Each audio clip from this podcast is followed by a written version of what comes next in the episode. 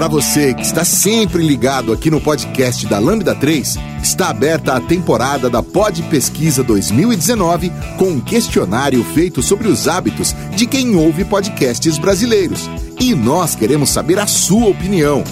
Acesse lb3 numeral.io barra pp 19 numeral lb3 numeral.io barra pp 19 numeral e responda a pesquisa. No ar, podcast da Lambda 3.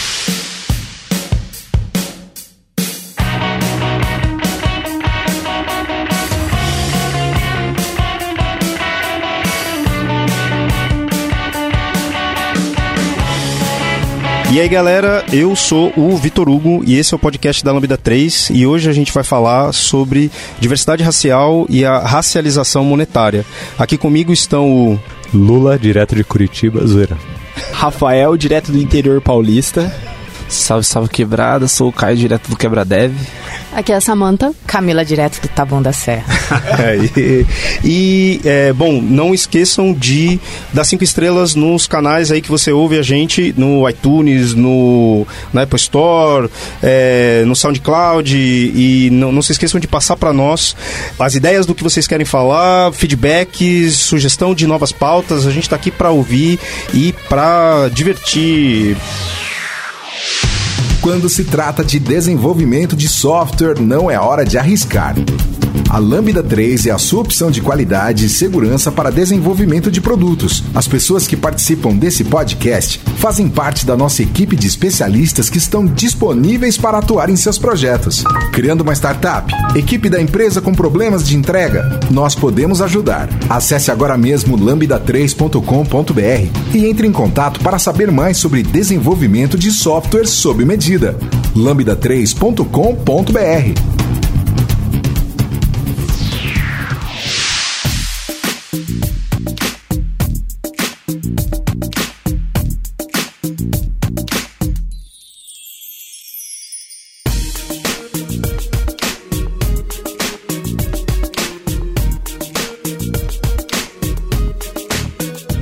Bom, a gente vai falar sobre diversidade racial dentro desse contexto de racialização monetária e essa conversa começou é, eu e o Lula, a gente falando sobre dinheiro e no contexto de tecnologia, uma pessoa que começa hoje trabalhar com tecnologia, de repente se vê na possibilidade de como entrada ganhar 3 mil reais por mês, né? E, e, de que maneira que isso afeta a, a realidade dela e se existe uma questão racial envolvida com essa possibilidade de, né, de repente ganhar uma grana é, alta. É, é, muito doido porque é, eu acho que assim, não sei quem é muito bem o público que vai assistir esse episódio específico, né? Mas uma das primeiras questões que provavelmente surge é, é, pô, mas por que questão racial? Por que não só falar de dinheiro e qualquer outra coisa, sabe? E aí, tomando eu mesmo como, como exemplo, desde que você começa a viver e chega na escola, por exemplo, eu tive a oportunidade de estudar escola particular. É, você nota que é você, no máximo mais um ou dois pretos dentro da escola, certo? Escola Mal particular. Boy. É, boy. Já tem, já tem um, já tem um contexto ali Sim. que exige dinheiro, porque é escola particular, certo? Mas você é o único preto. Então já começa a acender alguma luz. Quando chega na faculdade, na universidade, e aí não precisa ser nem particular ou não, né? É, você chega na, na, na universidade, você já nota que o número de negros é menor certo? Porque exige também alguma coisa de você abrir mão de trabalhar e tudo mais. É, e quando você chega no mercado de trabalho, no final, aí já era. Se a for trabalhar para o mercado financeiro, cara. A peneira funcionou legal. A peneira funcionou, exatamente. O que sobrou ali, sei lá, fui eu. Cheguei ali, olha, sei lá, ontem eu estava num, num grande banco. Você olha em volta, só fazer o teste do pescoço, né? Você vira o pescoço assim para os lados e vê quantos negros tem. 1%, 2%, 5%. É, e aí, esse é o mercado que está ganhando dinheiro. É, é, aí que estão as oportunidades para ganhar 3, 5, 7, 10 mil reais é, e não no trabalho braçal, né? E, mas o que, é um salário alto, né? É, quando a gente olha para TI, a gente fala de ambiente financeiro e tal. É, acho que quando a gente estava aqui prévia da, da gravação, tava uma discussão de tipo, ah, Sim. pô, mas será que 3 mil reais é um salário alto? Depende muito de onde você veio, né, velho? Vira e mexe, eu tenho algum, algumas conversas com a minha namorada mesmo. E ela teve uma época que ela tava ganhando, acho que 1.800 reais mais ou menos, e ela achava que isso era uma grana surreal para conseguir pagar o aluguel, que ela morava sozinha, para conseguir pagar as contas e conseguir comer. Só que você não come, vive e só isso, né? Você precisa viver um pouco, tá ligado? E mesmo com 1.800 reais, cara, você tem que achar um aluguel muito baixo. Você tem que usar muito, pouco, muito pouca luz, então você tem que tomar banhos curtos, você não pode tomar banho longo, aí tem que beneficiar o agropecuário aí. Tipo, você tem que tomar muito cuidado com seus gastos e você não consegue ter nenhum tipo de luxo. Então, sei lá, 3 mil reais pra mim hoje em dia não é nada. A Camila tem um pouco mais a falar aí, ó. Tá coçando. Hum, Não, é, eu acredito que vai muito também, muito da nossa visão, né, de dinheiro. Porque eu, quando eu comecei a ganhar 3 mil reais, eu juro, eu saí da entrevista, tipo, nossa, eu, nossa, muito foda. Eu falei, cara, Nossa. arrasei, estourei, caralho. Tipo, Porra. 3 mil reais. Uou! Eu falava pra minha mãe Vamos que ia ganhar mil reais por coisas. mês e eu falava que ia ser rico. Ela falava, Não! filho, Eu jurava. Não, eu de tinha Deus. meta. E os 5 mil era tipo, sei lá, 40, 40 anos ganhando 5 mil porque eu ia estourar. 5 mil eu ia, tipo, nossa, conseguir tudo. Comprar qualquer coisa. Comprar você. Qualquer coisa. Porque querendo ou não, O você não azul, tem. vermelho, história. É, mas é, é, é a falta de noção de dinheiro porque a gente nunca teve acesso a isso, sabe? E aí você começa a perceber que mesmo tendo pensamento crítico, você ainda tá tão ligado a isso que você não, não faz ideia do que é dinheiro. Fazendo uma provocação é, em cima desse ponto né, que vocês estão trazendo, quando a gente faz uma comparação quando a gente era pequeno, né, ainda assim existe algo que é meio comum, porque você não tem a ideia do valor do dinheiro. Onde vocês acreditam que toca essa questão racial, né? Porque é, que faz com que, por exemplo, putz, 3, 3 mil reais por mês é um, um salário que tem alguns milhões de pessoas no Brasil hoje que não ganham, né? Onde que toca isso? E eu comecei a ganhar 3 mil reais por mês com 27 anos. E eu jurava que eu tava arrasando, entendeu? Então tem, tem um, um gap. Primeiro que a gente tem um gap já sendo, sendo pessoas negras. E aí esse gap vai aumentando por conta de colorismo ou vai abaixando. Porque o que a gente tá fazendo agora com quase 30 é o que a galera branca faz com quase 20, sabe? Então tem esse gap que se você for com- começar a comparar o que você está fazendo, essa discussão, o acesso ao dinheiro, começar a descobrir o quanto que, que dinheiro, que 3 mil reais não é nada, a galera branca descobriu há mu- muito tempo atrás. Saiu até há pouco uma pesquisa, né, tratando a diferença salarial entre eh, no Brasil entre brancos e negros e chegam as diferenças. Alguém tem os números exatos aqui pra gente colocar, senão a gente coloca na referência. Saiu uma, referen eh, uma diferença realmente gritante com relação a, a o quanto se ganha, mesmo executando os mesmos trabalhos. né? É, e eu acho que a questão familiar também influencia muito, né? Porque eu fiz essa comemoração quando eu ganhei 1.500 reais de estágio. Então eu consegui um estágio e na época eu lembro que as pessoas que estudavam comigo ganhavam 500 reais de estágio. E aí eu fui olhar, o meu pai trabalhava, tipo, quase nove horas por dia, trabalho braçal, acordava sair às 5 da manhã para ganhar isso ou menos que isso. Então, essa foi a minha primeira referência muito forte de, de comparar um pouco enquanto eu, conseguindo fazer faculdade, estudando.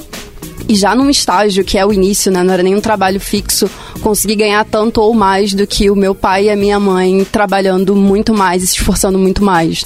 É, eu, eu acho que a pergunta do VH foi muito boa e casa muito com o que a Samantha falou.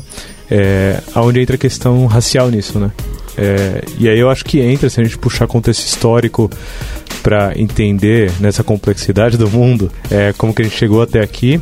É, há 200 anos atrás, a gente aqui que está nessa sala, com certeza tem ascendentes negros. Há 200 anos atrás, qualquer salário já era muito salário. Sim. Certo? Há 200 anos atrás não tinha salário nenhum para ninguém. Não, a escravidão não Pagava, né? Não acabou 200 anos atrás. Você Exatamente, continuava, exatamente. continuava devendo os patrões porque tinha que comer. Esse é o tinha- ponto. E aí, é, é, ao, ao mesmo tempo que há 200 anos atrás é, as pessoas eram escravizadas, né? Então, aqui alguém teve algum acide- ascendente escravizado. É, a gente começou a ter essa relação com dinheiro é, faz pouquíssimo tempo. É, foi, sei lá, 100 anos, cento e poucos 130. anos, a gente começou a ter alguma relação com dinheiro. E aí você começa a pegar o contexto racial quando você chega no trabalho e fala: Caraca, eu tô ganhando, sei lá, 1.500 reais. E o cara do lado fala: É, pô, eu vou estar ganhando daqui 10 anos, eu vou estar ganhando 20 mil ou 30 mil. Por quê? Porque o meu pai hoje, ele ganha 20 mil, ele ganha 30 mil, ele ganha 50 mil. Então a expectativa dele é que eu ganhe isso. Quando na verdade é, na geral, na média, acho que para qualquer pessoa preta que você conversar, é só se formar, ter um emprego que é estável, conseguir pagar as contas, Já cara, tá suave. já tá tranquilão. Sim. É, tanto é que a gente não tem noção de carreira, sabe? A gente não sabe, a gente não tem essa ideia de, ah, eu tenho que desenvolver carreira, plano de carreira. Querer sonhar alto em ser. Quando eu vi que a galera sonhava em ser CEO, CFO, eu falei, imagina, gente, nada a ver. O pessoal tá tudo. de- Deixa eu olhar pra trás. E tava todo mundo assim, é, eu não quero mais. Eu falei, você não quer mais? Você já pensou? Eu nem sabia. Tipo, é outra. É, é outro. Assim, o gap é muito grande, assim. Queria fazer um plantão de notícias aqui. Acho que a notícia que o Vitor fazer o funk. Tá, tá, tá, tá. É, o trabalhador branco recebe em média 75% a mais do que pretos e pardos no Brasil, aponta IBGE. 75? É, mano. Eu tô meio. Eu preciso ler essa matéria aqui que eu tô bem abismado. E acho que assim, é, tem só uma, uma perspectiva que eu acho bem importante também pra pra discutir, que é a questão de posse dentro do Brasil, porque eu acho que isso pra mim entra um pouco, né, dinheiro, né, como unidade de referência de ascensão social e coisas do tipo, também é um, um- um mecanismo assim, entre aspas, recente. Acho que a gente olhar a questão da terra e da posse e de você, né? E aí entra muito, acho que todo mundo aqui conviveu com esse dilema no dia a dia que era eu preciso ter a minha casa própria para eu poder, né, de alguma forma garantir o sustento, porque é isso que vai fazer com que, sei lá, é, eu tenha um lar para poder ficar ali, né, tendo toda aquela fech- se fechar dentro daquela unidade, que é a família, enfim, né? Eu acho que isso pra mim também é um, um elemento bem importante, assim, porque aí começam algumas crenças, né? Pelo menos pra mim, a primeira crença que eu nasci vivendo era: você precisa ter sua casa. Porque, assim, a única coisa que você pode garantir na sua vida é um lugar pra você chegar do seu trabalho e que você vai poder ali ser a pessoa que você gostaria de ser. Então, né? E aí entra essa questão, quando a gente olha, por exemplo, a relação de, né, dessa questão de posse com o que a história do Brasil, a gente percebe que nós negros estamos muito distantes desse, né, de ter a posse. Sim, a- entra também num lance que quando você analisa a história da sua vida, a história da vida dos seus pais, a gente tenta muito se enquadrar no que é uma vida normativa, né? Então, tipo, ah, o que você tem de desejo pra você alcançar nunca é o que você quer alcançar, e sim o que falaram que é pra você alcançar. Então, por exemplo, ah, você tem que ter uma casa própria, mas por quê? Porque a gente não tem e você deveria ter porque as pessoas têm. Então, por conta de, de todos os de todo todo o processo, tanto de escravização quanto de genocídio, de cultura, etc. E depois da marginalização geral que teve com a gente, quando a gente chega no momento que a gente tem acesso a um pouco de, de dinheiro, a gente quer ter posse para ter a vida parecida com aqueles que têm uma vida normal, assim, tá É, ligado? é, é interessante isso que vocês estão tratando, e olha só a, a diferença. É, o que muitas vezes é tradicional você discutir numa família margarina, digamos assim, é sobre patrimônio. Não é sobre posse. Assim, é, é- é muito doido essa diferença de eu construir, eu pensar no patrimônio que eu vou adquirir e construir para o futuro e pensar numa casa que eu tenho para sobreviver, porque senão eu não vou ter onde morar. E é essa própria é, é, situação, ela também traz um, um- um elemento que é, esse discurso é muito mais comum, né, de sobrevivência, ele é muito mais comum dentro das famílias negras. Porque, porque patrimônio é algo que foi durante muito tempo proibido, né? Então, é, enquanto é, é, tem uma geração de pessoas crescendo falando sobre o, o patrimônio futuro que ela vai construir com a pessoa com que ela vai casar e tal, é, o, o discurso normalmente, né, dentro da periferia, é um discurso de sobrevivência, é um discurso de eu preciso, eu preciso ter aquilo que vai me garantir o agora, porque o agora é mais importante, porque por que, que eu vou pensar no futuro tanto assim, né? E, e esse também é mais uma relação, né? É, tem, tem. Acho que duas vezes aqui a gente esbarrou já nesse assunto, que é. A gente falou sobre ganhar dinheiro e a gente já esbarrou duas vezes no assunto de gastar dinheiro. Para você adquirir posse, tem que gastar dinheiro. É, e sutilmente aqui, citando Racionais, né? é, poder comprar, feliz de poder comprar o azul, o vermelho, o balcão, o espelho, o estoque, a modelo. Sim. Então, quando a gente começa a ganhar algum dinheiro, a gente começa a pensar em, pô, gastar esse dinheiro. Mas o gastar esse dinheiro vem muito também dessa ideia de eu ter que provar e eu ter que me colocar no mesmo patamar que você, sabe? Porque querendo ou não, eu fui oprimida a vida inteira. É o eu ter o tênis, eu ter o. Meu, meu primeiro tênis, tipo, meu primeiro Timberland pra mim era tipo, caraca.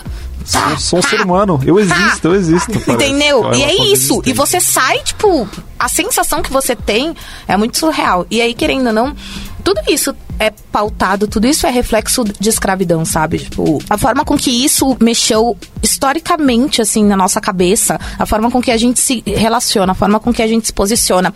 Essa ideia de a gente pensar no hoje, não pensar no amanhã, isso tudo tá ligado a isso, sabe? A gente estava falando antes é, da questão de salário e da questão, ah, 200 anos não tinha salário. Meu, porque tinha escravidão o quarto da empregada doméstica continua sendo, Tem até sabe? hoje, né? Tem até tem até hoje, hoje, cara. A gente tem até hoje o, o elevador de serviço, sabe? Então a gente ainda, exi ainda existe aquele quartinho, ainda existe a pessoa que tá, que tá na casa grande, sabe? É, dá, dá uma olhada em quem serve a mesa, né? Isso. Assim, pode ter saído. Da plantação a gente conseguiu tirar, talvez, alguns, pensando aqui em São Paulo, né? porque a gente também não pode expandir muito isso. A gente conseguiu tirar, mas a gente também não conseguiu tirar a galera da, casa- da Casa Grande, sabe?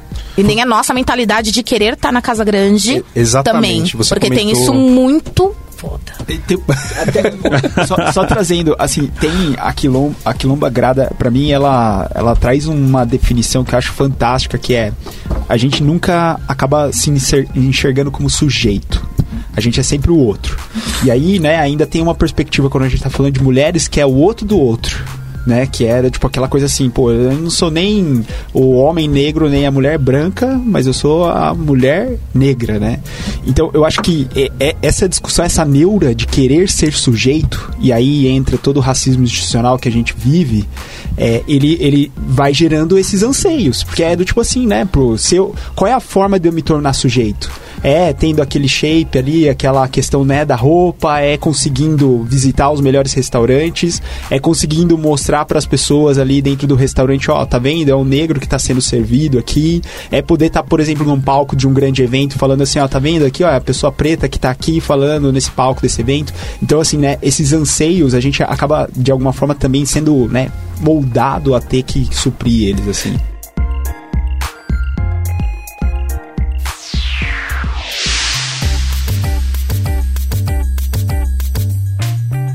Entre em contato pelo site lambda3.com.br. Camila comentou há pouco que a história de. Ah, eu, ninguém me disse que eu podia ser CFO, né? Ninguém me disse que eu poderia ser patrão. Ninguém me disse que eu poderia ser diretor de empresa. E eu acho que tem um, um- um aspecto extremamente importante, principalmente quando a gente olha no, no quanto eu espero que eu seja né, reconhecido com o meu salário. Então, os salários de TI, eles são realmente altos. Então, você vai ter gente hoje em São Paulo com salários de 20 mil mais, né? Trabalhando com tecnologia. Isso não é salário de, de patrão, dono de empresa e tal. É, você tem salários de pessoas que são técnicas, que estão atuando no dia a dia, é, que, que são nesse patamar, que é o 1% do 1% do Brasil, né? É, só que quando a gente vai discutir sobre o nosso salário, né, o quanto eu devo ganhar, é, tem uma relação diferente, porque você também se coloca numa posição de que, putz, será mesmo que esse é um salário que eu preciso? Eu contar um- um- uma história que acontece é, normalmente aqui, que é tem muitas pessoas que estão início de carreira que acabam chegando né, na, na empresa e de repente essa pessoa se vê ganhando 5 mil reais. Né? É, e tem algumas características que acontecem. Tem aquelas pessoas que é, usam isso né, como uma oportunidade realmente de, de levar para a pessoa, para a família, ajudar, contribuir e tal. E tem as pessoas que despirocam total, né? Putz, eu nunca imaginei que eu fosse ter isso tudo de dinheiro. Então, mano, é, o Caio tá dizendo que ele é essa pessoa aí. Ah, mano, tá ligado, tem dinheiro, não é gasto. Não, hoje em dia eu não tô mais assim, não.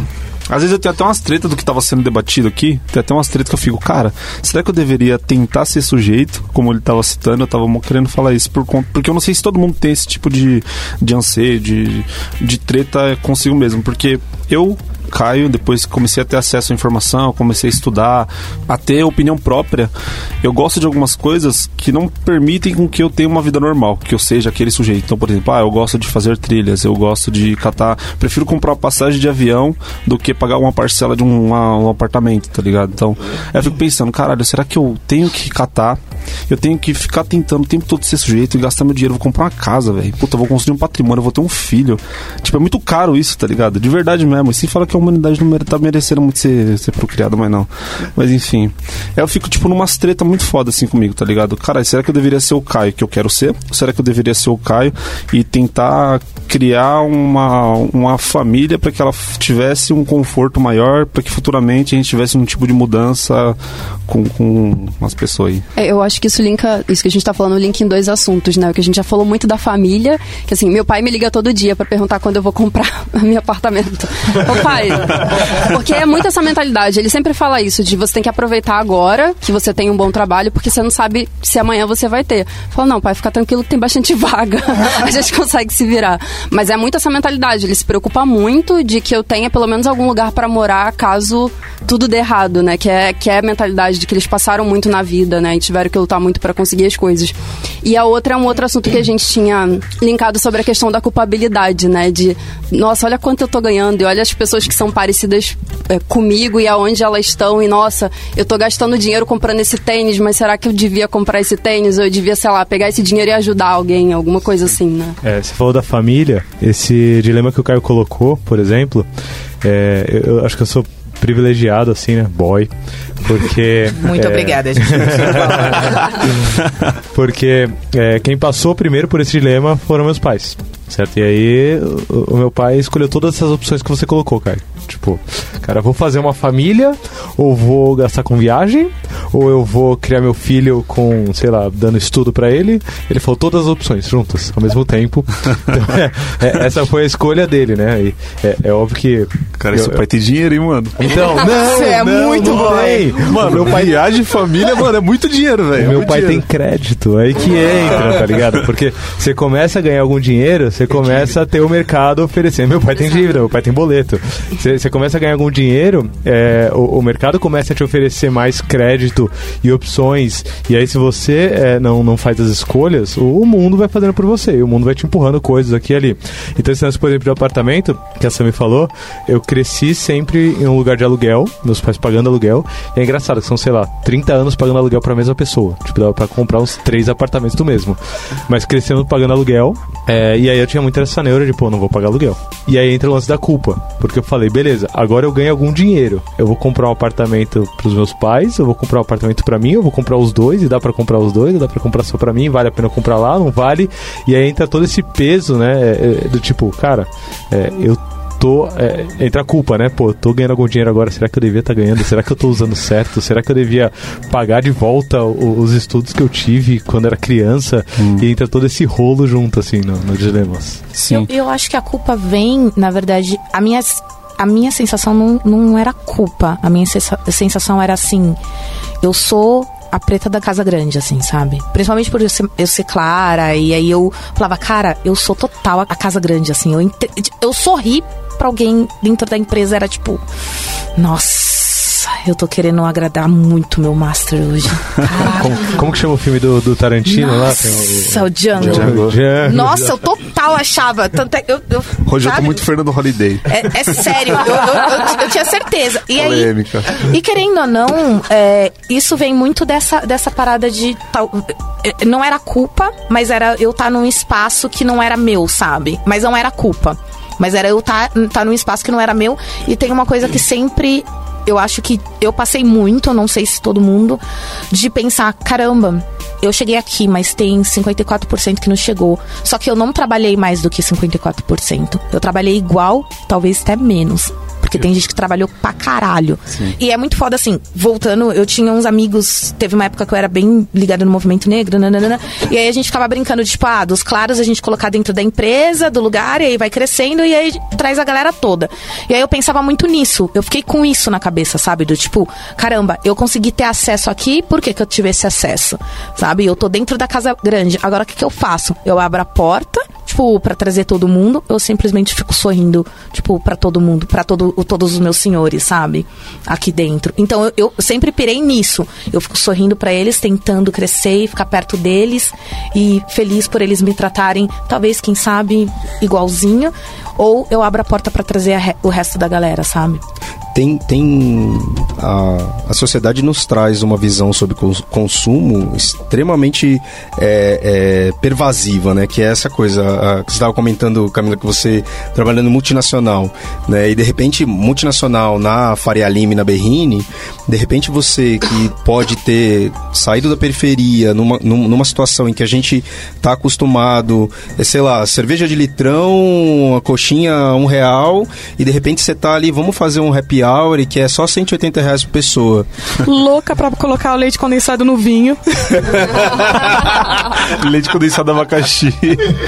E tem essa questão que é, que é importante também, né? Do quanto que eu tô usufruindo de um, de um recurso, né? De dinheiro mesmo, por ter sido é, de alguma forma privilegiado para estar ali, né? E o quanto que quando eu olho para trás as pessoas, e aí quando pode ser a minha família, a minha comunidade, os meus amigos, quem cresceu comigo, que de repente está numa relação com o dinheiro completamente diferente da minha, né?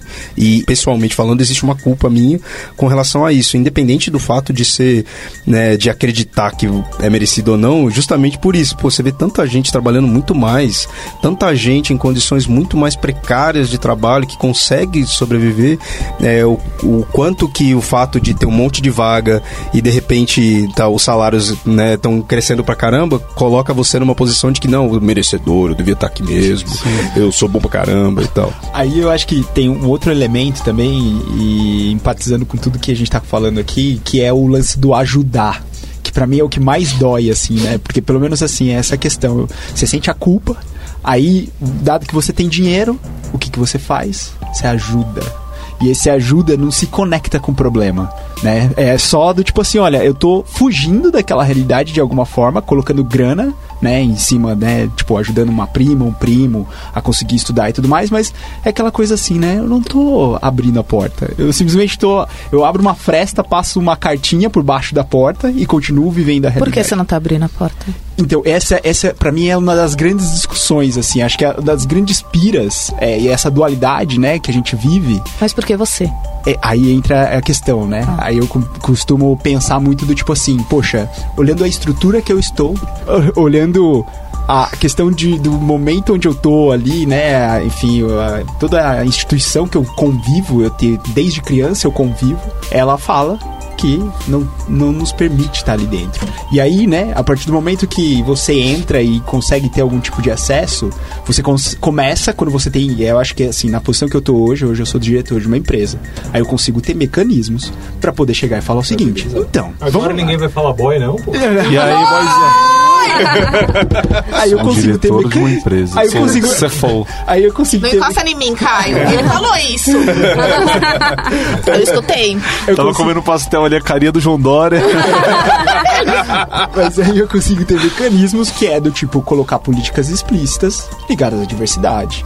Políticas explícitas pra chegar e pegar as pessoas como eu e trazer pra dentro do meu convívio e começar a ter relações ali com pessoas como né, o meu, meu tipo de pessoa. Então acho que, é, assim, né, é, acho que a, a grande dualidade é como que a gente escala isso. Porque essa pra mim é um grande Mas eu acho que tem uma, uma questão que é muito, muito complexa. É, a gente, como Brasil, a gente está se descobrindo como um país negro, porque a gente não tem pessoas brancas praticamente aqui. O que a gente tem é uma ideologia branca, né? É muito mais de ideologia. É, lógico que a gente também não tem só pessoas pretas, mas as pessoas brancas são pouquíssimas. E por conta de a gente também não se enxergar como, como pessoas negras, não ver, não, não trazer a gente é, esse, esse, essa necessidade de embranquecer o tempo todo, isso desconecta da gente, sabe? Desconecta a gente. Então, quando a gente entra nesses espaços, talvez. é, eu acho, e aí eu vou falar por mim, um dos meus maiores medos era esse, era de eu virar branca. Oh. Brincadeira. Assista Eu pintei, eu, pintei, eu pintei cabelo de loiro. Minha mãe, minha mãe, cheguei em casa, minha mãe um dia, ela olhou pra minha cara ela fez: Ai, quem é essa mulher branca? Ai, que susto, Mi! Aí eu olhei e falei: Sério? Tá merda. Então. E querendo ou não, a gente acaba não se conectando, sabe? E aí não se conect... o não se conectar faz isso, faz a gente colocar a cartinha por debaixo da porta, não abrir a porta e chamar todo mundo pra dentro. Eu acho que a nossa discussão racial, ela é muito mais complexa do que você enxerga uma discussão racial acontecendo, por exemplo, na América do Norte.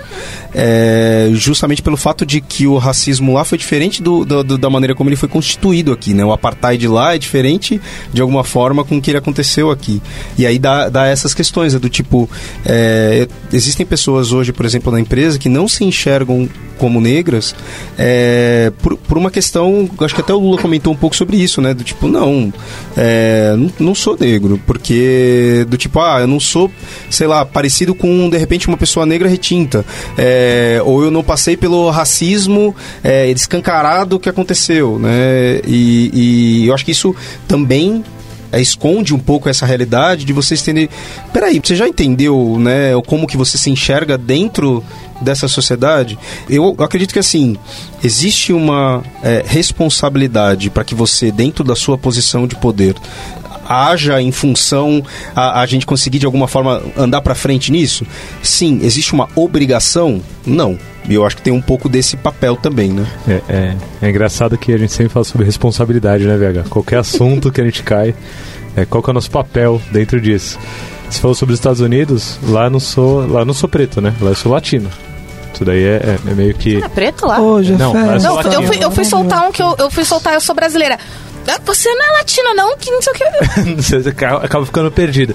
E aí, você trocou, Camila, você trocou o Rafa aqui, falando, pô, e aí, o que, que você tá fazendo, né? É, e aí eu vou até contar uma história interessante. Acho que tem até a ver do, do porquê eu tô aqui hoje. Sempre que eu ia me apresentar, primeiro meu apelido sempre gera é, algum nível de piada, né? Fato. Eu fiquei companheiros, queria dizer aqui que o companheiro Lula tá do meu lado. E, e- e é engraçado que pelo nível de piada eu já dou uma, uma, uma sentida de como é o é. ambiente. Exatamente. É. Tá em casa, né? Deu pra saber se é Lula preso. Tipo isso. Eu já sinto o ambiente. Você fala, ou eu sou o Lula, aí vem, ô companheiro, falou o patrão em casa. Pô, tem que acabar com isso daí, pô. Lula tem que estar falo, preso. é, ou eu falo, ou eu sou o Lula, agora eu fiquei em choque assim, eu falo, mas pode me chamar de Luiz, tá ok? Sabe como é? É, sabe como é tal. É, então, esse lance de consciência faz sentido. E, e quando eu tava num evento ano passado, ano passado, já é o Coach Camp do ano passado, todo mundo se apresentando, né? E aí chegou na vez do Rafa se apresentar. E ele falou, oi, eu sou o Rafa, Rafa Albino, né? É, oi, eu sou o Rafa Albino e é, eu, eu sou, tô feliz porque eu sou uma pessoa negra aqui dentro. E eu falei, caraca, sou essa assim do nada. Tipo, ninguém tinha falado nada de questão racial nem nada. É, então, esse de consciência. Nesse momento que ele fez isso, ele já tava me chamando. Entendeu? Mesmo, mesmo sem ser direto, mesmo sem falar, Lula, é, e aí? Você vai se posicionar quando? Você vai falar quando sobre a questão racial? Só nessa apresentação ele já tava me puxando. E aí, provavelmente eu tô aqui hoje muito por causa disso, certo? É, e isso continua, aí por aí vai. Rafa escreve e, e tudo mais. Agora eu vou puxar o outro lado da polêmica. Na verdade, do- por, por dois lados. É, primeiro, o, o- o próprio movimento ele exclui, então a partir do momento que eu não sou. é, polêmica, polêmica. A partir do momento que eu não sou uma pessoa necessariamente periférica, é, que eu sou uma geração que estudou escola particular, uma geração e tal, é, a primeira coisa que vem na minha cabeça quando eu começo a conversar sobre isso com pessoas que é, vêm da periferia, com pessoas que é, não, não tiveram os privilégios que eu tive, é, pô, será que eu sou branco agora? Será que eu sempre fui branco? Será que eu nunca percebi isso? Tipo, será que é, eu sou o opressor desde, desde o começo? Então, é, essa é a primeira polêmica, mas tem mais, tem mais. A Camila já tá ali. É do- lógico, mano. O boyzão fala, caraca, velho. Vai, vai lá, vai lá. próxima? Porra, É. porra. É da solta pra tudo. manga. Só toda polêmica. Tá, o segundo ponto, a segunda parte polêmica disso é, tem a ver com. A gente falou, pô, o que é um salário alto? O que é um salário alto depende. Quanto você gasta? Se você ganhar 30 mil você gastar 50 mil, desculpa, seu salário não é alto. Não é alto o suficiente, porque você está devendo 20 mil por mês. É, então essa cultura do consumo. É burro. Mas, É, que idiota mesmo. Então, mas, mas aí entra o lance de, pô, a gente tem uns movimentos muito bons, é, e eu acho excelente, assim, o, o Afrotech BR, por exemplo, é, a galera do Quebra Dev, que, que tá usando a, a educação, né, o, o- a entrada no mercado de TI, que é um mercado abundante pra caramba, como ferramenta pra pra empoderar quem vem da periferia, pra empoderar é, quem é preto. E, e isso é fantástico, porque é isso que me deu mais poder, querendo ou não, é a educação. É, ao mesmo tempo, a gente não tem uma, uma gestão financeira boa o suficiente para lidar com esse negócio que a gente começou a lidar com 130 anos atrás, que chama dinheiro. Então, quando a gente ganha E aí a gente falou muito de. eh, eh, Já, já citamos Racionais aqui uma vez, e, e vale a pena citar de novo, porque o, Mano Brown pega disso muito do tipo, cara, a gente tem que. Tem, tem que ter o direito de ir lá e, e fazer e mostrar, cara, não é só pro outro aqui, é pra mim também, sabe? Eu tenho que ir lá e comprar e tudo mais. Inclusive no disco novo tem a música Eu Compro, Eu Compro, Sim. Eu Compro, Eu Compro. E por aí vai. É, mas essa, essa forma de afirmação é um tiro no pé no final. Você tá se afirmando pela compra, mas você tá dando tiro no pé, você tá se enforcando, você tá colocando uma algema no, no seu braço. Sim. Entendeu? É, e aí, é, acho que isso daí dá pra levar pro. Respirou, respirou. Vamos respirar, Eita. respirar. É que é, é um pouco complicado a gente falar que tem um. Eu até esqueci a palavra que você usou. Que tem. Excludente. Isso, que tem uma exclusão já dentro da periferia, dentro do próprio movimento, tem- dentro da galera preta.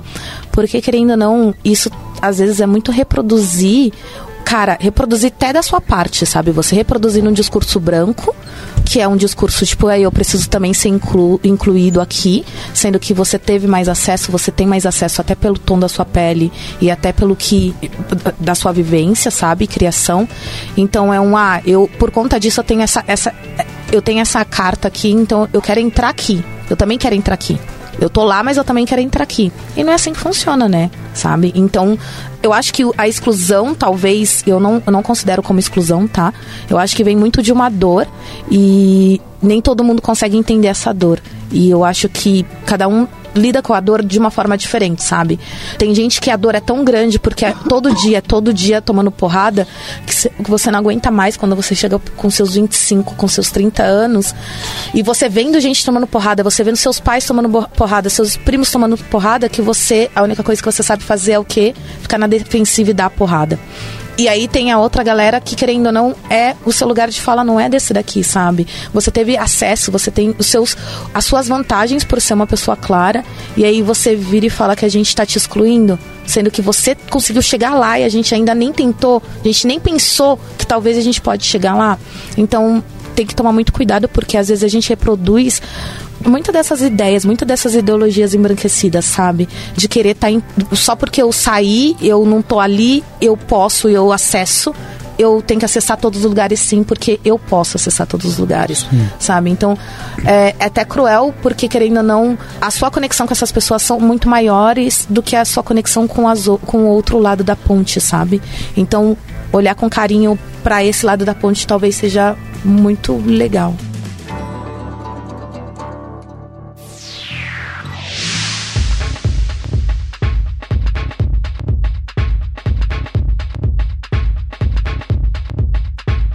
Ouça o podcast da Lambda 3 no seu aplicativo preferido. Acho que tem uma, tem uma questão importante, um exercício pessoal importante de empatia. Falando até mesmo no meu caso, né? Eu sou uma pessoa hoje extremamente privilegiada, não sou lido como negro, de maneira nenhuma, é, branco também. É, é, estou em locais de, é, de privilégio, ah, em diversos momentos tenho uma posição de privilégio dentro da empresa, é, então não cabe a mim falar sobre é, sobrevivência na periferia nos dias de hoje. Né? Eu venho de uma realidade periférica de, sei lá, 20 anos atrás, 25 anos atrás, que era outra realidade. Hoje, a necessidade é outra, a demanda é outra. Quando eu cresci, a única maneira de você né, lidar com a situação em si da, da- do teu ambiente era sair dali se embranquecendo. Né? Hoje é outro movimento. E a mesma coisa quando a gente olha para consumo. Quer queira, quer não, você vai ver no início das músicas, da- das músicas do Racionais, no início do movimento rap, é sobre sobrevivência real.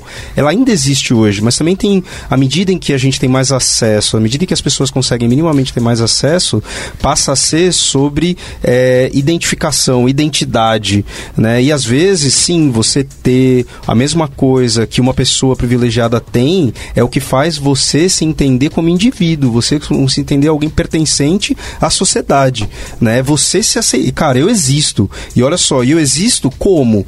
Eu consigo consumir consumir. Não é porque é, é necessariamente é mais barato que as pessoas vão comprar o, o, o tênis falseado. Ele compra o tênis falseado e não compra outro tênis de uma marca mais barata, porque ele quer ter a mesma, o mesmo acesso, a mesma realidade daquelas pessoas que talvez ele nunca chegue próximo. Então, é, é, a relação com o consumo é muito mais profunda do que só o ter pelo ter, né? Para algumas pessoas é o, é o grito de existência, né? Então, por isso que você, não, 10 anos atrás, que começou a ter história de, de 10, 15, não sei, tô ficando velho, que, música ostentação, que aí é, você vê o, o funk o, indo para um caminho de ostentação também justamente por isso. Cara, hoje eu tenho acesso. Eu, eu posso não ser aceito na sociedade, mas eu ainda posso comprar aqueles produtos. Então eu vou comprar sim, porque eu quero, eu sou tão ser humano quanto essas pessoas que, que, que estão negando o, o meu acesso à sociedade. Então tem esse aspecto do consumo, ele é extremamente importante, não pode esquecer. Como bom marxista, você pode falar, não, mas é isso, isso é parte do problema? Sim, mas eu acho que é, é, é míope você acreditar que é a única resposta para isso é porque a gente está, é, que é né, o, o, o, grande capitalismo malvadão que que é, está resolvendo isso. A gente tem problemas mais profundos ainda para serem resolvidos com relação à grana, né? Mas eu, eu acho que toca de novo, VH, no, no, no lance de consciência de novo, né? Voltando em consciência. É, eu comprando uma, uma, uma, camiseta de 120 reais, eu tô conseguindo uh, algum espaço real ou eu tô mais me enforcando? Mas é, ou é isso, ou é isso, é. ou ela vai entrar na, na, na, na revolução para tentar buscar espaço. Né? Para algumas pessoas, a, a, a, a existência é adquirir alguma coisa. Sim. É que é, tem um lance que é muito foda, que, por exemplo, o cara que vai comprar uma camisa de 120 reais e não tem dinheiro para isso, é como ele falou, o cara precisa existir, tá ligado? Só, tipo, só imagina... pra deixar claro, eu coloquei 120 como sendo caro, tá? Não sei se quem tá, quem tá ouvindo tá ouvindo. parâmetro é.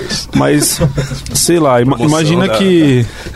Imagina que, por exemplo, você nasceu é, sem dinheiro nenhum, e aí você vai pra escola de camiseta furada, chinelo, Agora a música do facção. Vai de camiseta furada, chinelo, é, com, com limão e açúcar.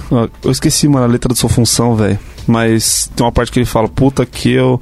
E a melhor blusa suja de colgate, ser preto é assim, e pra escola pra quê? Se meu instinto é ruim, eu não consigo aprender. A partir do momento que você tá se apresentando para as pessoas, é aquilo que você tá sendo para as pessoas, tá ligado? Então, para você ser algo, você precisa ter algo. Isso é uma treta que eu sempre tenho comigo, que por conta do, do, de estudo, etc., e de eu ter opinião própria, como eu falei anteriormente, eu tento, às vezes, ter para ser, mas muitas vezes eu fico numa treta maior de estar para ser, tá ligado? Que é o lance de catar e viajar, de catar e fazer outras coisas. Fazer coisas, gastar meu dinheiro com, com lugares e com experiências, não com, com coisas para, tipo, com vestimentas ou até com carro. Tava até pensando em comprar carro ultimamente, mas sei lá, enfim. Mas é um lance de sei lá, mano, de ser uma pessoa normal, tá ligado? De você, as pessoas olharem para você, não olharem para você como um qualquer. Puta, o maluco tá com um tênisinho da hora. As pessoas repararem em você pelo que você tem, é, é um lance de existir na sociedade que a gente tem. Não tem como a gente fugir muito disso, tá ligado? e aí, eu acho que fazendo um paralelo disso tudo, é um pouco também das referências que a gente tem como né, nós pretos, é, quando a gente olha para a instituição, para as instituições onde a gente está. Se a gente for para pensar friamente dentro do Brasil hoje, pessoas pretas de sucesso. Quais são as referências que a gente tem? Geralmente são jogadores, jogadores de futebol, certo? Jogadores, né? Vou colocar aqui explicitamente o gênero. Jogadores de futebol. É, geralmente alguma música, uma pessoa que é da música. E aí, assim, ainda, né, aquela música. Rapidão, assim, ó. Crime, futebol, música, também não fugir disso aí. É isso aí, é isso, velho. E aí, né, é, e, e, olha, e olha que coisa doida, assim, quando a gente olha essas referências e a gente vê o que a mídia ela propõe, o que ela expõe dessas referências, o que, que ela mostra pra gente? Que a gente tem que ter Sim. E aí, né, pra, pra gente poder fazer parte desse, desse ecossistema aí, que é um ecossistema, por exemplo, e aí eu vou colocar até minha opinião com relação a isso, assim, que, tipo, fica colocando, criando referências que vão num discurso de embranquecer. Porque, assim, se você olha, por exemplo, essas grandes pessoas, o universo onde elas estão na foto lá, todo no iate, ela é a única pessoa negra dentro do universo, né, das loirias, dos loirinhos e coisas do tipo. Você entendeu? Então, aí entra um pouco na pira. Eu acho que a, a grande, a grande questão, eu pelo menos tenho empreendido muito, é isso, é quais são as nossas referências, o que essas nossas referências elas valorizam. E aí, em cima dessas crenças que a gente tem, a gente vai começando a tentar desconstruir, criando consciência de onde a gente está. Então, assim, né, só trazendo um pouquinho aqui do porquê, tipo, é, enfim, por que que eu quero ser o Neymar, você entendeu? Porque eu, Eu- quero existir. Posso falar uma coisa? É, te- eu, eu acho que isso volta naquela parada de ser invisível, sabe? Eu, eu sempre. Então, o invi- invisível na periferia tinha duas coisas. Que o invisível era: se alguém olhasse pra mim, eu já não ia gostar, eu ia pra cima de você porque você tá olhando pra mim. Pô, você tá olhando pra mim por quê? Você é louco? Porque, tipo, você, ninguém nunca olha pra mim, então se você tá olhando pra mim não tem nada aqui, você tá olhando pra mim, você tá querendo alguma coisa. Então, a gente vai ter um, um atrito aí. E aí, a segunda, tipo, a segunda parte é, tipo, ah, eu vou ter alguma coisa pra fazer você olhar pra mim. Agora você vai olhar pra mim. Porque agora eu tô com a minha camiseta de 120 reais, eu tô com meu tênis de mil reais, eu tô com meu celular. Agora você pode, antes não. Então, é muito essa coisa do querer... É isso, querer ser alguém, não querer ser invisível o tempo todo, sabe? Beleza, eu, eu- queria voltar falando. É, só Ah, comentando então sobre, sobre esse lance de, de referências. Não, é, eu ouvi né, de uma pessoa que eu, que, que eu respeito muito pelo trabalho de é, é, como executivo de empresa dizer que é, muitas vezes eu não preciso necessariamente, né? é, porque não- a pessoa não é obrigada a abrir as portas e trazer todo mundo. Às vezes a, a presença, né? A minha presença já é um ato político transformador. Seja a maneira como você trata as pessoas, seja a maneira como você é, convida as pessoas para um discurso que talvez elas nunca ouviram e pode ser um caminho para que para você ganhe um pouco de, de, de empatia, talvez para discutir outras questões que não são as questões é, é, que a gente está acostumado a ouvir no ambiente corporativo. Né? É, no, no geral, VH, acho que entra muito nos cursos que você está falando, e acho que casa com o que o Rafa estava falando. É, é, eu acho, e aí falando um pouco sobre esses temas é, e a complexidade do mundo, eu acho que a gente lida muito mal com opções. É, é, essa, é meu, é, essa é a minha teoria. O que, que é lidar muito mal com opções? Lidar muito mal com opções é, cara, eu preciso me afirmar, essa, a minha eficácia mora em conseguir me afirmar, em mo- mostrar que eu tenho espaço aqui na sociedade, certo? E para isso eu tenho 500 opções. Eu posso fazer, cara, Você teve opção? Exatamente. Não, não, não. Calma, calma. A partir de um certo ponto, certo? A partir de um certo ponto, a gente tá falando de quem entrou no mercado, quem começou a ganhar algum dinheiro, quem. É, é, a partir de algum ponto você tem opção. É que certo? Eu pra não tô mim- falando do. do- É que do- pra mim a pessoa só tem opção a partir do momento que ela tem informação. E pra ter informação, ela precisa ter alguma referência. Se ela não tem referência, pra ter Isso, informação, ela não tem fato, opção, tá ligado? Fato, fato. Eu tô falando do, do seu caso, por exemplo, cara, que, que é alguém bem informado, é alguém que, que conseguiu um, um emprego legal, é alguém que chegou num ponto que, cara, eu tenho opção de comprar ou não, certo? Não tem, Camila? Eu não tenho opção. Desculpa. Zero opção. Eu não tenho opção. Eu nunca teve. Até agora eu não tenho. É, Uma eu, das eu, minhas tenho- maiores eu, crises. eu tenho Mas, uma posição é, muito de, de Não, não tipo, privilégio, porque assim, mano, eu só pago o meu aluguel, ajudo minimamente meus pais e o resto do meu dinheiro fica comigo, tá ligado? Então eu não sei, a Camila parece que ajuda mais a família do Não, que eu. eu que eu sustento a minha casa todinha. Eu, É, eu não, não- eu não tenho, eu não, eu ainda não tenho opção. Eu tenho Sabe? porque eu tô mais suave, assim, tipo, não tem ninguém necessitado, tá ligado? Tá... Beleza, então vamos, vamos partir. sabe que é, tocar nesse ponto sobre opção é, é um, um- um termo que a gente falou na prévia aqui, que é o termo né, Black Tax, que eu ouvi a primeira vez do Trevor Noah falando sobre exatamente esse termo, que é o seguinte: existe quando um- uma pessoa negra ascende financeiramente falando, quer ela queira ou não, existe uma expectativa de de que maneira que ela vai ajudar a comunidade que está ao redor delas. Às vezes é ajudar a, a, a bancar os pais diretos que estão com que passam por problemas, né? Ou de repente é, é ajudar dentro da, da, da sua comunidade de parentes, de amigos, de pessoas que estão passando pelo perrengue. Existe uma obrigação sua disso? Não. Existe uma expectativa com relação a isso? Muitas vezes sim. Por quê? Porque você é a primeira pessoa que está ali com minimamente mais opção e isso, isso de certa forma faz com que uma outra pessoa que não tem nessa, não está na mesma situação, ela pega todo o dinheiro que ela ganha e fica para ela e ela não ajuda mais ninguém. Então é, é um- é uma competição também desleal quando você olha que, pô, se eu tenho que sustentar os meus pais, de repente um primo, alguém dentro do. Se você se, se, se a gente está numa situação de periferia, tem outras questões que estão envolvidas maiores ainda, de repente eu tenho que ajudar alguém, um vizinho que está passando problema, que está na merda. É, a minha competição ela é desleal nesse Então, sentido. então, então, colocar dois passos aqui separados. Eu acho que a, a primeira coisa, acho que o, o primeiro objetivo, quando a gente fala de pô, um salário mais alto e coisa assim, é, tem que ser conseguir ter opções, certo? É, é esse é um primeiro objetivo. A partir do momento que você tem opções, como você lida com essas opções, certo? Então acho que quem tá ouvindo já pode ver, pô, em qual dos dois momentos que eu tô? Eu tô no momento que eu tô buscando ter opções, eu tô no momento que eu tenho opções e tô vendo quais delas que eu escolho. Porque é, hoje eu não consigo falar do, do, do, do- do momento de não ter opções porque eu nunca vivi isso. Certo? Eu nunca tive no momento que zero opção. É, mesmo porque, sei lá, a gente falou de crédito. Crédito é, é, te dá algumas opções, certo? Então eu nunca vivi isso, nunca tive nesse momento de não ter opções, mas a partir do momento que é, a, a pessoa negra consegue ganhar algum dinheiro e consegue ter opções, será que comprar a camiseta de 120 reais é a melhor opção para você se comprometer para se autoafirmar ou não? E aí entra, quais são as ou outras opções que a gente tem para isso? Um bagulho que eu acho muito difícil é falar de escolha e opção. Porque imagina que nós, seres humanos, somos uns computadores biológicos e ao longo do nosso tempo a gente vai aprendendo algumas coisinhas legais e essas coisas vão ser responsáveis por tomar decisões até o momento em que você consegue entender como funciona esse processo de como eu escolho algo, tá ligado? Então, Consci- consciência, né, de novo. Exatamente, consciência. Só que até você adquirir consciência, a gente tá no Brasil, tá ligado? Você tem escola pública, depois você tem que trabalhar para conseguir sustento, depois você tem que trabalhar para conseguir ajudar as pessoas, para conseguir minimamente sustentar algumas pessoas. Tipo, você nunca vai ter opção enquanto a gente enquanto a gente estiver nesse labirinto do fauno louco do Brasil, tá ligado? O bagulho tá não, não é, a gente não vive numa, numa a gente não tem uma realidade que propicie a gente ter consciência para ter opção. Consciência é um negócio que é, mano, é, sei lá, raridade demais, tá Não, ligado? você tem Eu nem antes- culpo as pessoas por isso. Quanto que a gente aprende a lidar com dinheiro?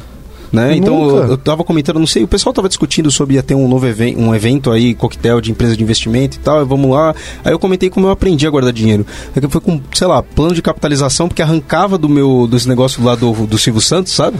Que era o único jeito desse, de, de alguma, sair alguma coisa do que eu tava acostumado, era assim. Porque cortava do, do salário mínimo que eu tinha inicial e eu nem via esse dinheiro para dali dois anos assumir, nossa, eu tenho 300 reais aqui. Que coisa maravilhosa. Senão eu teria gastado tudo. Né? Então, a, a entender que você tem opções quando você ganha dinheiro demanda que você tenha conhecimento primeiro sobre dinheiro. E, e essa não é uma realidade. Né? Uma- fazer uma, uma propaganda rápida aqui. Procure no YouTube a Nath Finanças. Nath Finanças, muito sensacional. Ela, ela cria conteúdo sobre finanças para pessoas de baixa renda. Uma mina preta maravilhosa. Tem um episódio com ela também no Quebra Dev. Escuta o Quebra Dev. Eu acho que tem uma outra questão também que influencia bastante, não só da gente falando do mundo prático e físico, que é a psicológica também. Que é uma coisa que a gente não tem acesso, a gente passa a ter acesso, né? Quando vira essa pessoa que tem opções e consegue procurar. E que influencia muito em como você se enxerga e no quanto você precisa fazer coisas para se reafirmar ou não. E é um exemplo pessoal também, quando, é, quando eu comecei a, a ascender na carreira, digamos, né? Cara, eu vou comprar o que eu quiser, eu vou pro shopping agora, vou entrar aqui, vou comprar e é isso. E no final das contas só gerava mais ansiedade e mais frustração, porque aí no final, puxa, eu podia, sei lá, ter feito alguma coisa pros meus pais ou alguma outra coisa assim, né? E quando você passa a ter acesso a esse conhecimento, né? E, enfim, ajuda de profissionais até para você conseguir lidar com, com você mesmo, entender o que é importante para você também ajuda. Só que, de novo, até você conseguir ter acesso a isso e descobrir que isso existe, é, fica, né, indo e voltando. É, o, o, o que tem funcionado muito pra mim, assim, nos últimos tempos, que esse é um problema que eu tenho, assim, de, de criação, né? Eu não sei o, o quanto isso é um padrão ou não, mas é, eu fui muito ensinado a vai lá e compra, porra, que isso? Não, vai lá e compra, vai lá e compra, muito se afirmar pelo dinheiro. O que tem me ajudado muito é pensar na questão de liberdade, né? É, e aí eu entro, pô, é, legal, a gente não tem mais a, a- escravidão, felizmente, é, que, que, que é uma questão que ninguém fala exatamente, é um negócio é meio velado, né? Assim, a gente tem na, na Alemanha o, o Museu do Holocausto e tal, e você não pode citar Hitler e, e- coisas desse tipo, e aqui do tipo, a escravidão, pô, aconteceu aí, ó, rolou, rolou, né? Pô, que pena. É, então, a, a liberdade que eu procuro é, o quanto eu quero fugir disso, me ajuda a criar gatilhos do tipo, cara, o, que é liberdade pra mim?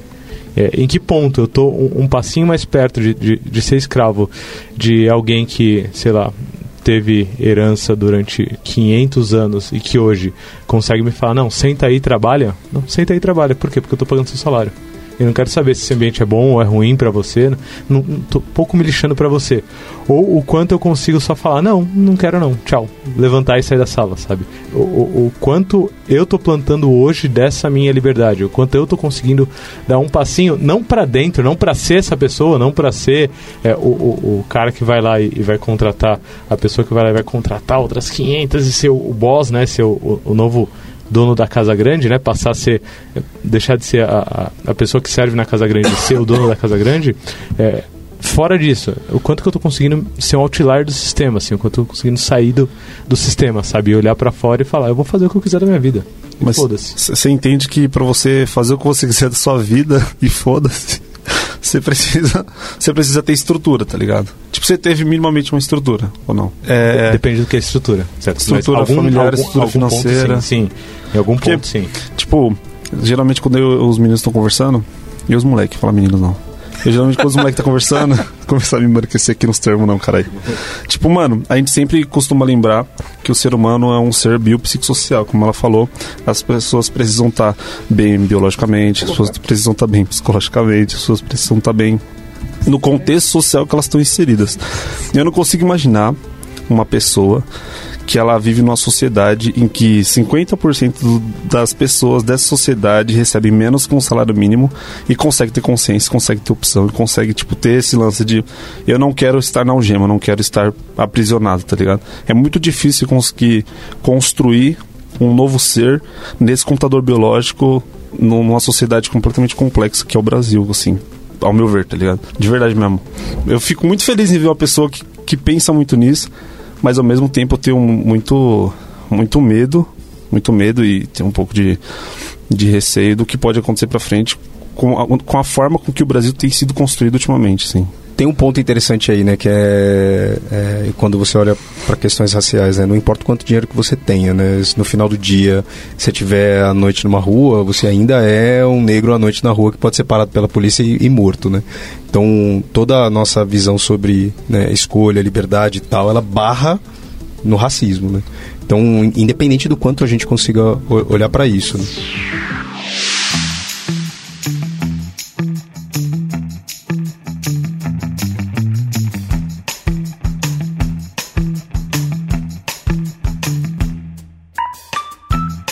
Aí, já deu as 5 estrelas no iTunes pro podcast da Lambda 3? Vai lá! Agora a gente está olhando a pauta aqui porque a gente já falou um monte de coisa, puxou a pauta e tal. É, do que eu tô vendo, do que a gente está conversando aqui, e acho que sensacionais pessoas maravilhosas, adoro vocês, justamente por, essa, por essas visões tão diferentes. Quando a gente olha para. E assim, acho que dá para reconhecer minimamente né, que dentro dessa estrutura superaquecida de emprego que é a tecnologia, a gente está numa realidade é, diferente. Então, né, trazendo para o início desse podcast essa história de que, pô, eu posso eventualmente ganhar 8, 9, 10, que vai ser diferente do que minha mãe, meu pai, os meus tios ganham no dia de hoje, eu preciso de alguma forma, eu vou acabar tendo que agir sobre essa minha comunidade porque eventualmente eu vou ter mais poder literalmente, né, e privilégio para poder influenciar esse espaço em que eu tô. E isso muda as pessoas ao meu redor. Eu fiquei com uma dúvida, a gente conversou um pouco sobre isso antes de começar a gravar, que era como que vocês lidam com o dinheiro. Então, né, a Camila comentou um pouco dessa questão de, de atuar em, junto com família e tal. É, como que vocês lidam com o dinheiro dentro da carreira de vocês, né? É, e aí? Boa, eu vou começar falando de uma pessoa que foi criada por uma avó que falava que você tinha que guardar tudo que você tinha, inclusive, inclusive embaixo do colchão, para você poder ter o dinheiro ali para comprar as coisas à vista, certo? Só, só né? Porque você não poderia parcelar em hipótese nenhuma, porque assim, quem parcela tá enrolado e vai ficar devendo a vida inteira. E o seu nome é a única coisa que você. E o seu nome é a única coisa que você tem, justamente. Caralho, essa frase é muito icônica da quebrada. então, eu acho que assim, né, olhando por essa perspectiva, assim, é, eu fui uma pessoa muito orientada a guardar o que eu podia. Então era aquela coisa assim, dado que eu consegui quitar todas as dívidas que eu tinha para sobrevivência, eu guardo. É, é, e aí isso criou uma lógica dentro da minha cabeça que era, é, eu será que eu, eu devo estar me divertindo? Ou será que eu devo viajar? Ou será que eu devo? Não, eu devo guardar. Ah, tipo, a minha função de vida é guardar dinheiro. Pra quê? Eu nunca né? Ou pelo menos até um tempo eu não sabia o porquê, né? Era porque minha avó falava que eu tinha que ter o dinheiro guardado se eu quisesse comprar as coisas. Mas aí eu acho que pensando um pouco nessa questão da carreira de TI também, pô, já são 13 anos que eu trabalho na área e assim, né? Eu acho que essa coisa de no começo da carreira você conseguir é, ter ali, porque geralmente a gente vai ganhar menos, né? E eu vim do interior de São Paulo, então acho que esse é um ponto interessante também quando a gente olha a realidade de São Paulo. É, existe um descolamento total assim do que a galera que a galera ganha de grana lá lá. É, quando você vem para São Paulo e tem, tipo, sei lá, ganha três vezes o que você ganhava no interior e faz a mesma coisa, é, aí você fala assim, caraca, velho, então acho que agora dá para além de guardar dinheiro, né, ter os custos mais altos aqui em São Paulo, eu posso pensar em investir esse dinheiro. E aí começa essa, essa questão da educação financeira mesmo, que é, pô, o que, que eu posso estudar, quais são as referências que eu tenho para aquela graninha que sobrou a mais no mês eu poder investir, coisas do tipo. Então, hoje, né, e eu acho que tem um pouco desse movimento da consciência também, é, bom, beleza, uma crença que eu quebrei na minha vida é eu não preciso ter casa. Ou, pelo menos, né, eu tenho uma ideia de que se eu tiver minimamente uma grana lá pra poder pagar um aluguel durante um ano e tentar sobreviver com essa grana guardada, eu não preciso ter uma casa para dizer que eu sou pessoa, que eu sou gente. É, a outra coisa que eu também, né, coloquei e tentei quebrar como, como crença é essa coisa de que, poxa, se eu tenho a possibilidade de ajudar as pessoas e diversificar o portfólio de investimento, cara, vou investir mesmo, tô nem aí e vamos ver o que, que vai dar em cima disso, assim. Então eu acho que hoje, né, sei lá, 13 anos depois de, de ter começado a minha carreira dentro da área de tecnologia e tá vendo todo esse movimento bombando aí da, da nossa área, é, eu vejo que, assim, é, foi um tempo para eu conseguir entender a, a relação que eu não preciso guardar dinheiro é, e, e, eu posso trabalhar com outras formas de fazer o dinheiro funcionar. É, e, enfim, e são formas que são mais inteligentes de lidar com esse ativo, assim. Acho que acho que tô fazendo esse compartilhar aí. É, cara, eu tipo minha vida inteira eu não tive educação financeira. O meu pai, ele é um cara que pegou dinheiro, ele gasta e ele não sabe mesmo no que. Minha mãe é a pessoa igual a avó dele, então tipo, pegou, guardou. Minha mãe ela tem uns dinheirinhos guardados lá porque ela guarda. E, e, eu não fui nenhum nem outro, assim, porque eu não queria sair gastando dinheiro. Na verdade, talvez eu seja até um pouco meu pai, porque eu não sei o que eu gasto, mas eu não costumo comprar muita coisa, tá ligado? Uma parada que eu faço muito é estar em lugares e fazer coisas e viver experiências, porque eu tenho uma pira muito grande de construir lembrança, construir memória. Tipo, depois que eu morrer não vai sobrar nada mesmo, então eu não, não sou muito da pira de comprar muita coisa. Mas é, eu não tenho uma um controle financeiro muito grande assim na minha vida. Eu tenho um pouco mais agora, eu acho. Ou não, acho que eu tive um pouco mais. Quando eu teve uma, teve uma época da minha vida que eu tive um pouco mais, foi quando tentei montar empresa, tá ligado? Tentei montar empresa, montei uma marca de roupa que, tipo, eu gosto muito de, de, de todos os recursos que mostram um pouco de urbanismo, como a roupa. É montar uma marca de roupa e para montar a marca de roupa precisava ter dinheiro. Eu tinha dinheiro guardado porque eu tinha, eu morava sozinho em Sorocaba, trabalhava numa empresa, ganhava um dinheirinho legal. E aí todo mês eu ia guardava uma grana. Olha a influência da mãe aí. É, mano. Guardava uma grana, montei empresa, deu tudo errado, mano. Depois disso daí, rapaz, só saio fazendo coisas. Então, tipo, eu não me privo mais de fazer coisas, mas é, agora, por exemplo, fui demitido tem um tempinho, peguei um dinheiro de rescisão, tô guardando legal, acho. Meu controle é, é muita ordenação, não. É, eu fui criada com o meu pai também nessa de que tem que guardar e, e tem que. E, ele, não, ele não conhece de investimento, mas ele sempre foi muito de guardar e a questão dele é, era investir em coisas mais físicas, tipo imóvel. E aí, quando ele. A gente quando eu nasci, a gente morava de aluguel. Depois de um tempo, ele conseguiu comprar uma casa. E como a gente morava mais interior, barato, barato, entre aspas, terreno, né? Não é tem uma diferença bem grande de preço em relação ao centro da cidade. Então ele conseguiu comprar e aí construiu outra casa. Então hoje ele tem duas casas de aluguel e mais a casa que ele mora não precisa pagar aluguel. Então essa sempre foi a referência. É, mas quando eu comecei a trabalhar e aí quando eu cheguei a cargo de gestão e tal, eu enlouqueci completamente e por isso que eu falo do, do, psicológico, porque assim, eu sempre compensei muito ansiedade e frustração em consumo. Então, tipo, de consumir e depois olhar, nossa, tipo, pra que que eu tenho isso, sabe? E de um tempo pra cá eu comecei a ter mais um pouco dessa, dessa questão de como é que eu vou investir. E aí não investir pra ter dinheiro guardado, mas um pouco dessa mentalidade de que eu preciso ter alguma segurança, porque eu não sei o que vai acontecer. E não só a mim, mas meus, meus pais também, com a minha mãe doente. Então, é, eu preciso meio que pensar por mim e por eles. E ainda mais hoje que eu trabalho numa empresa americana. Então, é um, é um ambiente bem diferente do, do que é aqui. Então, você consegue ganhar bem melhor também.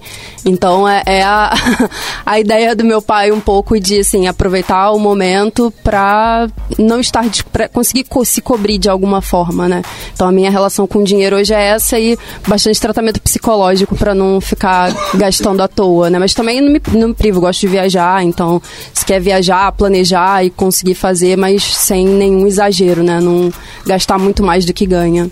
Eu, eu acho que me identifiquei muito com, o- com o Caio aqui. Ele falou do, do pai dele e tal, que, cara, só, só entra e sai e vai.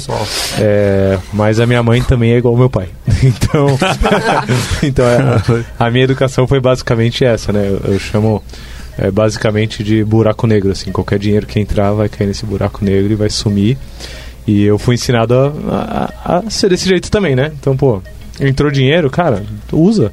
Te ofereceram crédito, pô, usa, pega e vai. E, e bora lá, bora viver a vida, né? Tipo, carpe diem, né? Pegar crédito e roubar o banco através de crédito. É tipo isso. sério, sério, eu, via, eu já ouvi meu pai assim, pô, rapaz, você tá, tipo, pô, o cartão tá, tá estourado, sei lá, faz anos, né? Cara, e aí? Aí ele fala, não, pô, se a gente não pagar por mais X anos, caduca. Eu falei, Mano, Antigamente eu acho isso daí demais, porque é uma forma de roubar banco sem Isso, ferir é isso. ninguém, sem levar pe- perigo pra ninguém. O banco sempre tá roubando as pessoas. É tipo isso. bancos. É tipo isso, mas, mas sem tanta consciência. Era só pra, Nossa, pra curtir mesmo. vontade de roubar banco. É. Corta isso daí depois que eu tenho vontade de verdade. Bom, bom. Só que aí, o que, que, que eu vejo como consequência disso, né? E aí, o, o, ganho de consciência ao longo do tempo, acho que vem um pouco disso, assim.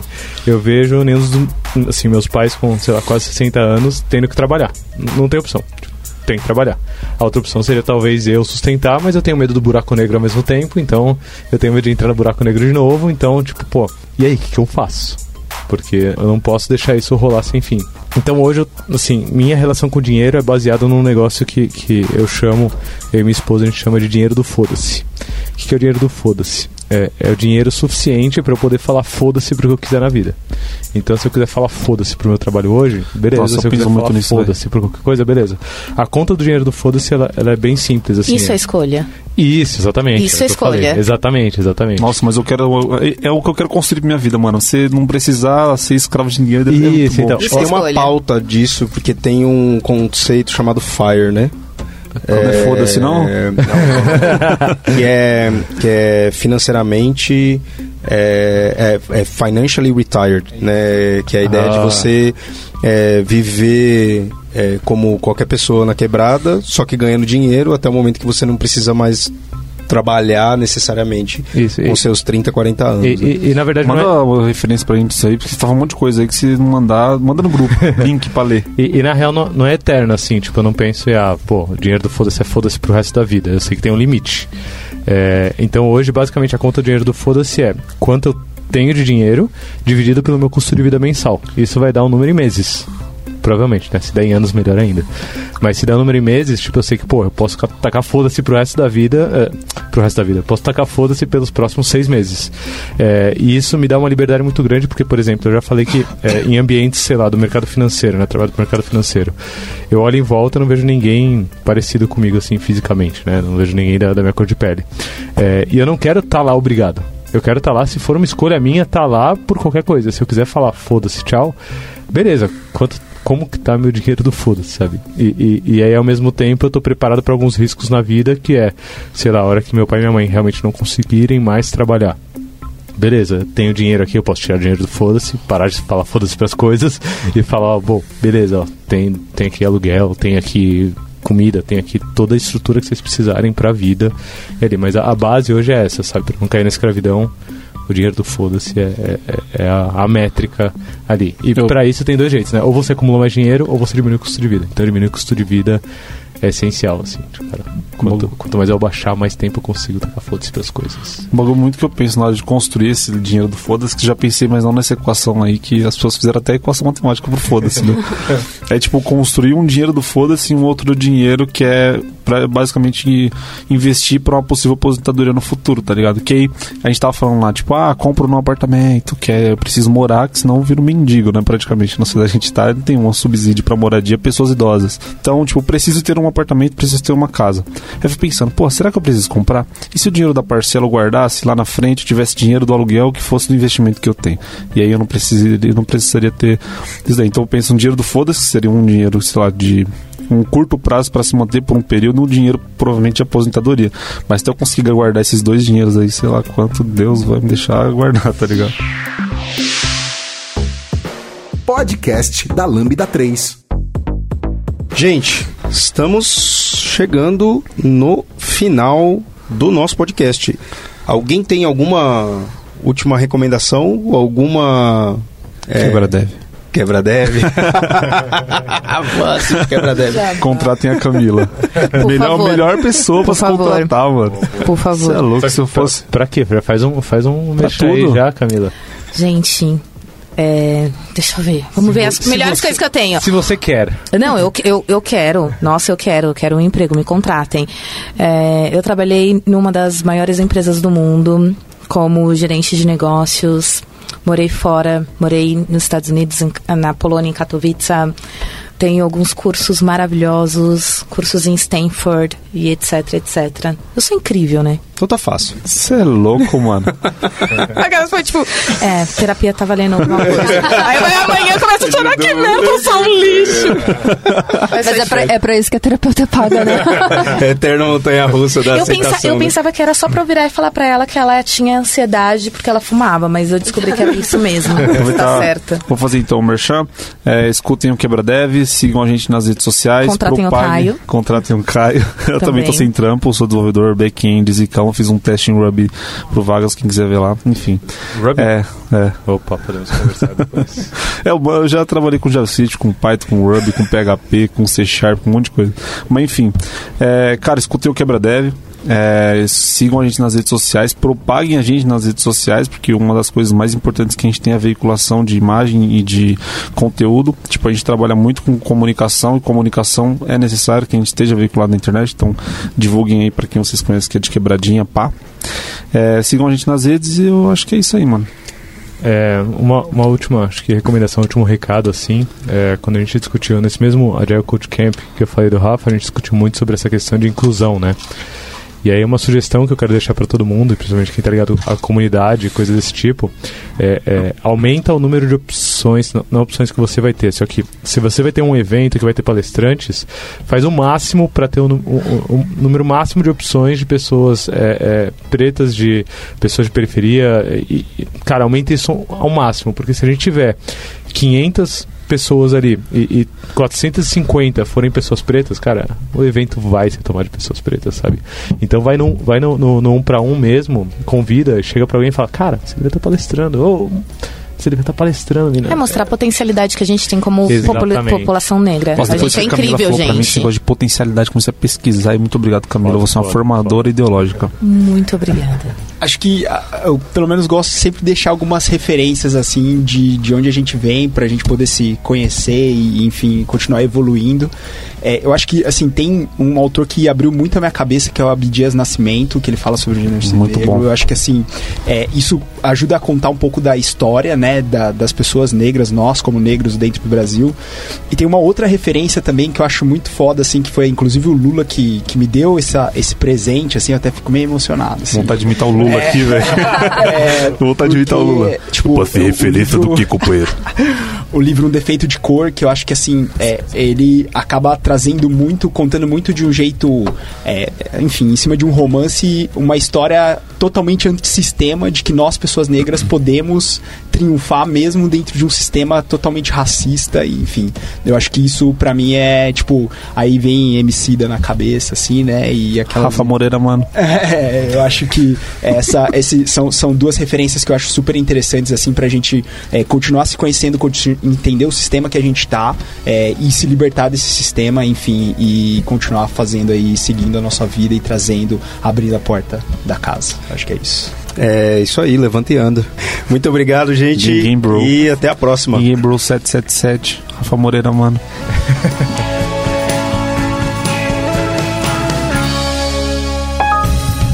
Você ouviu mais um episódio do podcast da Lambda 3. Indique para seus amigos esse podcast. Temos também um feed só com assuntos de tecnologia e outro que mistura tecnologia e assuntos diversos. Toda sexta-feira, sempre com o pessoal animado da Lambda 3. Se você tem um podcast e quer gravar num estúdio legal, nosso espaço está aberto para você. É um estúdio isolado acusticamente, com uma mesa de gravação e microfones profissionais para até cinco pessoas. Tudo de graça. A ideia é estimular o podcast no Brasil. Pode ser sobre qualquer assunto. Fale com a gente pelo e-mail podcast@lambda3.com.br.